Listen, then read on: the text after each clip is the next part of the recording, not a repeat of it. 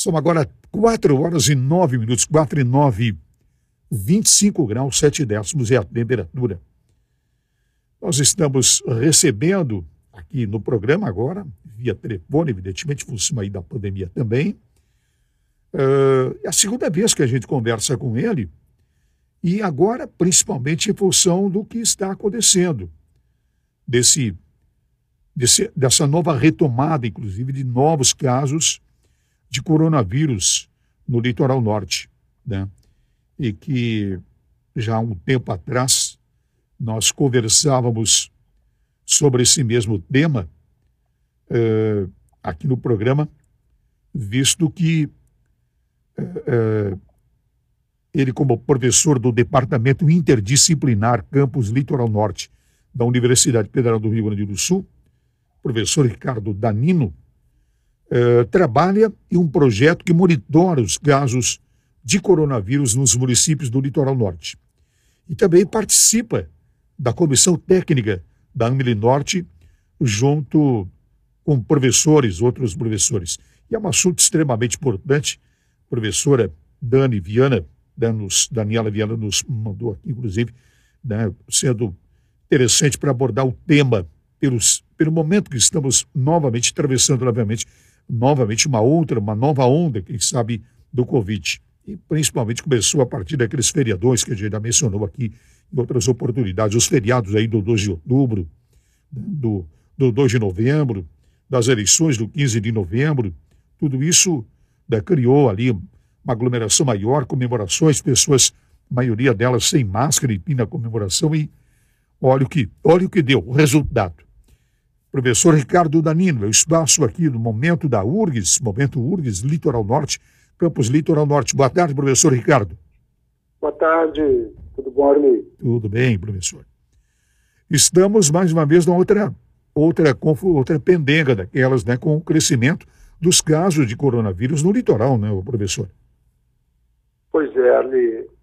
O que se esperava é que o Brasil, e especialmente aqui a nossa região do Rio Grande do Sul, tivesse um momento de alívio, né? É, exato. Mas, infelizmente, esse alívio, se é que veio, durou muito pouco. É. Nós já estamos de novo aí com situação bastante crítica, né? Uhum. Professor, o que consiste esse, esse projeto que monitora os casos de coronavírus aqui nos municípios do litoral norte? Então, é baseado aqui nos nossos sistemas de informação geográfica, uhum. que são basicamente dados estatísticos, populacionais e de saúde ligados a mapas, a gente consegue parcializar, né, ter uma visão espacial de como o vírus está se espalhando pelo, pela nossa região, pelo estado. Né? Esse trabalho ele começou lá em março. Exato, lembro. Uhum. É, quando a epidemia transformou em, em pandemia, uhum. e a gente começou a ficar assustado, as nossas aulas foram interrompidas, aulas presenciais, e a gente ficou, então, é, sem saber muito o que fazer é, em termos de dados, porque, se vocês lembrarem, lá em março, abril, nós tivemos muito problema com o Ministério da Saúde, nós ficamos uhum. vários meses sem ministro da Saúde, né? Então, essa questão dos dados sempre foi um problema e continua sendo um problema, Arley. Uhum. Para vocês terem uma ideia, tu, os ouvintes da Rádio Osório, nós aqui no litoral norte do Rio Grande do Sul, nós estamos hoje com 15.573 casos confirmados. Olha só. 270 óbitos somados, né, desde o início da pandemia. Uhum. Acontece que se a gente olhar no site do governador, do governo do estado, é, a gente tem menos casos e menos óbitos. Uhum. A gente tem, eu fiz o cálculo agora de manhã, eu, eu atualizo todos os dias, né, nossa equipe atualiza todos os dias, e nós temos uma defasagem aí de quase 3 mil casos para o governador uhum. e 16 óbitos. Então, se o governador olhar a base dele hoje, vai ter 16 óbitos a menos e 2.700 casos a menos do que a realidade mostra. Uhum. A realidade qual é? A realidade é que a 18ª Coordenadoria Regional de Saúde passa para a gente. É aquela que muitos de vocês têm acesso, um boletim Covid em formato PDF. Uhum. Né?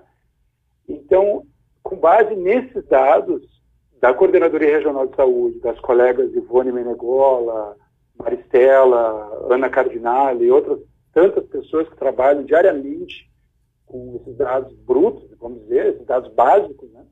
a gente compara esses dados básicos com os dados do governador.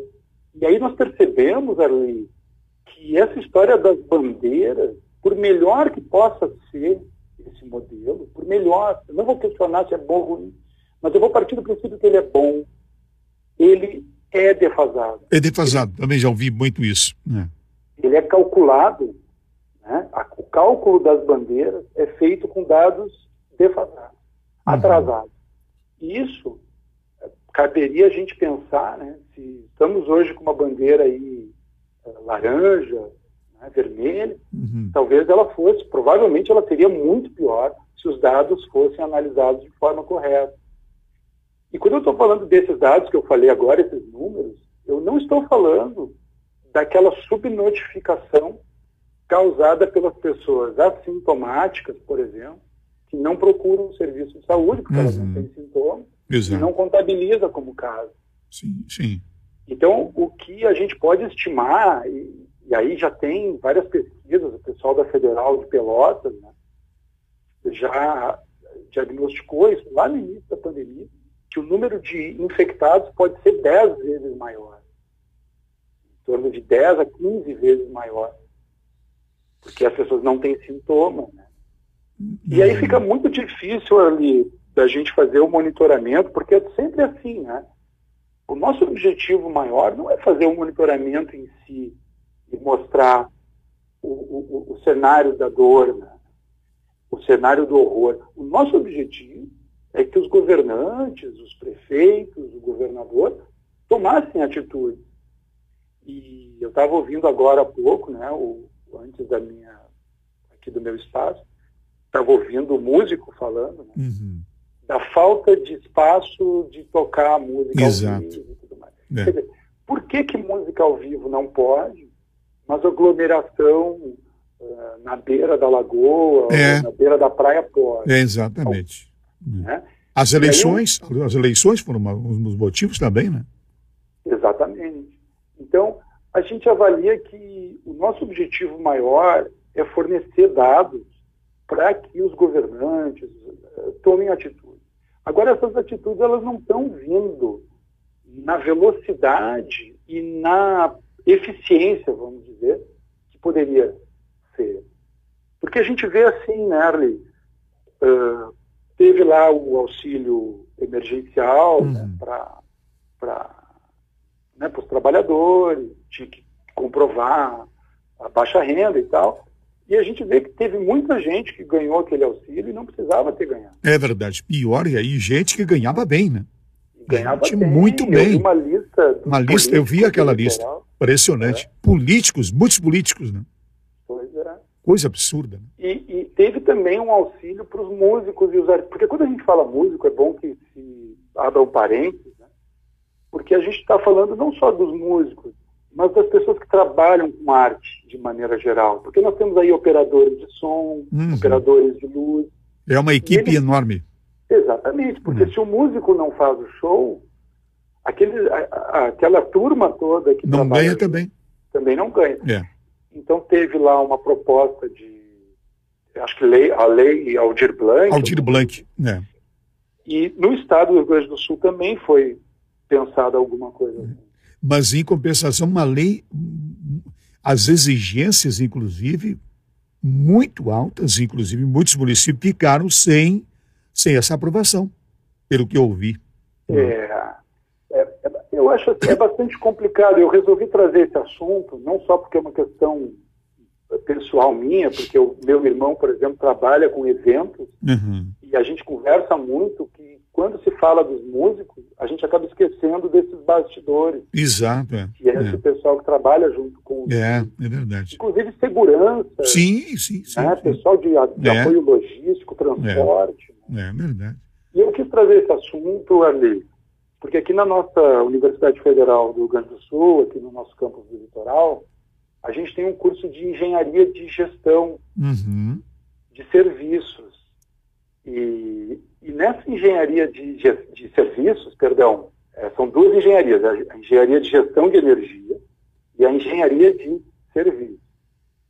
E nessa engenharia de serviços, a gente tem é, procurado conversar é, alternativas para é, minimizar esses problemas aí dos, das pessoas que trabalham com serviços. Porque o que, que acontece? Qual é a alternativa de renda que essas pessoas vão ter na, no tempo da pandemia? Então, por exemplo, a, a, nossa incubadora aqui do litoral, a Germina, uhum. convido aí quem tiver interesse em conhecer, é só digitar sistemas de busca aí, do Google, põe lá, Germina URG, que é o, o FRGS Litoral. E o Germina, essa incubadora, uhum. ela tem propostas abertas aí para ajudar os comerciantes ou, ou, pessoas do setor de serviços aí que estão precisando de alguma ideia, de algum treinamento uhum. para impulsionar o negócio nessa época de pandemia. Então eu coloco é, esse nosso contato, né, essa nossa alternativa, e eu fico um pouco é, um pouco triste para te falar a verdade, Arli, porque como tu mencionou no início, a gente participou durante, é, durante o, o, período mais crítico aí, é, há meses atrás, agora apesar dessa retomada do coronavírus, uhum. a gente não foi chamado para o debate. Mas a gente debateu durante muitos meses com os prefeitos ligados à Ando Norte, uhum. que era aquele comitê de assessoramento das prefeituras. Isso. E foi colocado para eles que, que, a gente poderia fornecer esse tipo de trabalho e serviço de, é, ligado à, à incubadora. Uhum. E eu vejo muito pouco diálogo, sabe, Arli?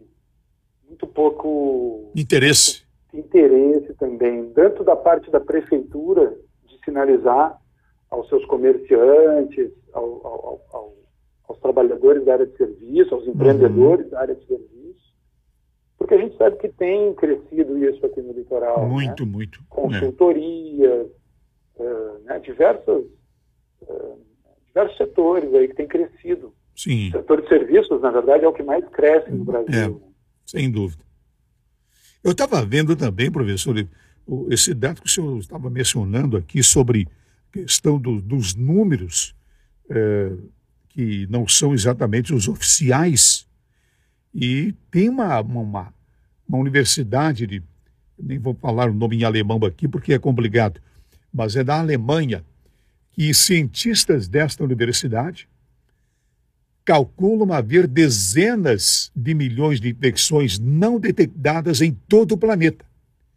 E que no Brasil, menos de 1% dos casos teria sido computado. Dezenas de milhões de pessoas infectadas pelo novo coronavírus podem estar de, de fora das estatísticas das autoridades, indica o estudo desta universidade da Alemanha, de Göttingen, não sei, parecido, alguma coisa assim. Né? Divulgado foi divulgado agora recentemente. Pois é, é nessa linha que eu estava falando, né? Dos pesquisadores ali da UFPEL, que foram os pioneiros no uhum. Brasil a fazer esse tipo de investigação. Então, o que, que eles fizeram? Eles montaram kits de, de diagnóstico pelo Covid uhum. e foram até, até várias regiões, inclusive foi uma conversa que a gente iniciou com eles, né, de por que, que o nosso litoral não estaria uh, contemplado nessa pesquisa, afinal de contas nós somos uma área metropolitana, nós somos uma aglomeração urbana do litoral norte, Aule Norte que chama. Uhum. E a nossa Aule Norte foi a única região metropolitana do Rio Grande do Sul que não foi contemplada nessa pesquisa, infelizmente.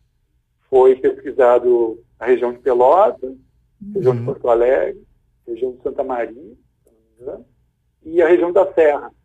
E a nossa região metropolitana aqui do litoral norte não foi pesquisada, infelizmente. Então nós não sabemos é, a estimativa local gente só tem a estimativa estadual. E depois esse grupo de Pelotas, é, coordenado pelo professor Pedro Halal, que é epidemiologista, professor, foi convidado a fazer uma pesquisa no Brasil inteiro.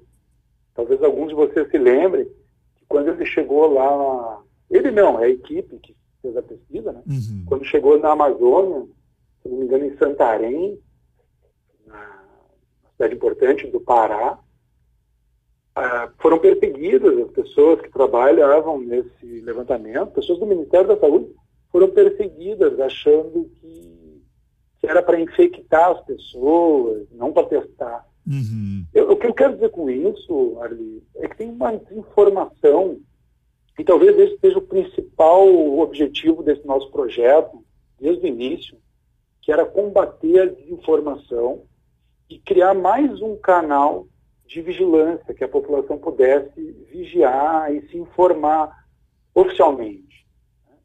Então, esse problema das fake news ou da desinformação, de um modo geral, ele é muito nocivo, ele é tóxico.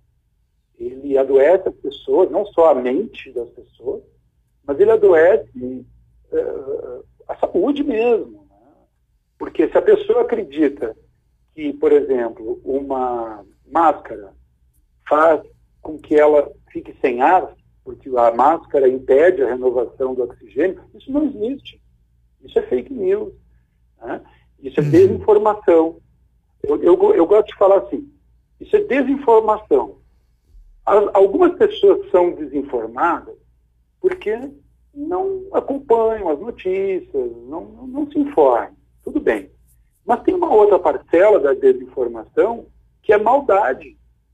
É, é, é como diria o meu avô, é espírito de porco. Uhum, uhum. Sabe? Aquele espírito de porco que a intenção ver o outro sofrer. É, a intenção de desejar o mal. Desejar o mal. Né? Então, assim, há pessoas que divulgam desinformação porque não sabem. Mas existem outras que estão divulgando informação para ver a coisa piorar. E eu não sei se você acompanhou, só é, não tem nada a ver com esse assunto, mas só para demonstrar que existe pessoas que querem ver o cenário do caos. Eu não sei se você viu. Querem botar fogo no parquinho. Fogo no parquinho, é. no pior sentido.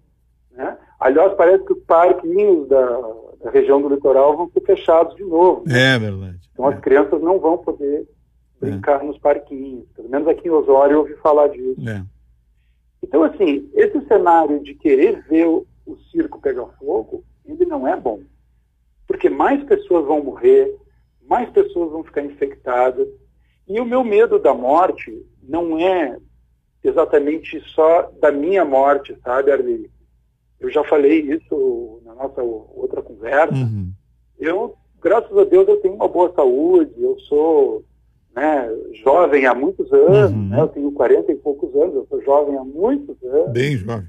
Uhum. Mas eu me preocupo com as pessoas mais idosas, claro. aquelas pessoas que têm saúde frágil. Uhum. Porque eu posso estar infectado e não saber. Exato. E aí eu vou visitar a minha avó, eu vou visitar a minha tia, que é uhum. velhinha, Sim. e posso acabar passando para ela. É, é, esse é o problema, né? As pessoas não pensam no outro, né? Exatamente. É. E isso é muito difícil no caso do coronavírus, por se tratar de um vírus uh, invisível né? Uhum. e assintomático. Então, é diferente de uma gripe, eu estou lá com o nariz escorrendo, eu estou tossindo, eu estou com febre. Eu posso não ter nada disso. Aí eu vou visitar a minha vovó e acabo passando para ela. É, exato. E aqui nós no litoral, esse temor maior também, né, professor, de estarmos aqui numa região onde, nesse período do ano agora, começa a vir aqui, é, começam a chegar para cá milhares e milhares de pessoas, e muitas delas com residências fixas aqui. Como, como lidar com isso tudo? Né? Pois é, o que a gente torce, né, Arli, é para que essas pessoas venham sem aquele espírito de porco que eu é, falei. Exato. Deixa o espírito é. de porco para lá, né? Aliás, faz um porco assado, um porco, faz um bacon. É bom. Um porco, Ele assadinho é uma maravilha. É. Assado é uma maravilha. É, faz, usa o porco no que ele tem de bom. É. Eu estou falando essa expressão, não tem nada a ver, né? Uhum. O espírito de porco é só uma expressão popular. Sim, sim. O que eu quero dizer é que a gente espera que as pessoas venham e, e desfrutem o que o litoral tem de bom. Essa brisa, Uhum. né? essa, esse- aliás, hoje está um ventinho gostoso, tá Maravilhoso. né? Gostoso É. demais. E eu, eu, acho, eu acho válido que as pessoas venham. Elas têm casa aqui, não, seria uma dupla residência, né? Então eles têm a residência fixa lá em Porto Alegre, na região metropolitana de Porto Alegre, de Caxias, vêm para o litoral, não tem problema nenhum. Mas venham conscientes É. também, Arli, De que que a é, nossa saúde não é a mesma da região metropolitana de Porto é Alegre. verdade. E venha Nossa saúde ciente de, aqui no e- litoral não é a mesma. é, e venha ciente de que aqui também tem coronavírus. Exatamente. Entendeu? Que dá a impressão que às vezes quando a pessoa chega aqui, elas esquecem que aqui também tem o mesmo problema. Né? É porque a praia, muitos usam, vamos dizer, entre aspas, assim, usam a praia para né, desestressar da Uhum. vida mais corrida da capital. É, Então faz sentido que eles venham curtir o claro. litoral, né? Mas venham com consciência de que aqui também tem coronavírus. É. E, assim, né, Arli, muito do, do que nós temos de saúde hoje no litoral foi conquistado pela população residente daqui do Isso. litoral e foi É pensado verdade. e planejado para os residentes, Exato. Propo- População fixa. É. para a população fixa, e não para essa população sazonal Uhum. que vem no verão, no feriado. Então, eles têm que ter um pouquinho dessa consciência aí. E, claro, usar máscara, evitar né, se, se aglomerar, lavar bastante as mãos, usar o álcool gel, fazer todos os protocolos de, de segurança. né? Dá certo. Professor Danilo, muito obrigado mais uma vez pela participação do amigo aqui, sempre muito, muito interessante, né, colocar esses, né, todas essas informações, esses dados importantes para as pessoas conhecerem realmente o que está, eh, o que tem realmente de, de, de novo, de verdade, sobre a questão aí do, do coronavírus, que mais uma vez apavora o planeta, né? não é só um pro- problema nosso, é um- uma questão mundial. Muito obrigado, professor Ricardo Danino, muito obrigado mais uma vez. Saúde para todos nós. E se a gente não conversar mais até o final do ano, bom Natal, feliz 2021, que seja feliz mesmo para todos nós. Boas festas ali, com muita saúde, com muito cuidado, com muita cautela e precaução. Muito obrigado, professor. Abraço grande. Obrigado abraço. mais uma vez. Tudo de bom. Tudo bom. 4 e 32 24,8 é a temperatura. Intervalo. Em seguida, o último assunto da tarde de hoje aqui na- no programa documentário desta quarta-feira.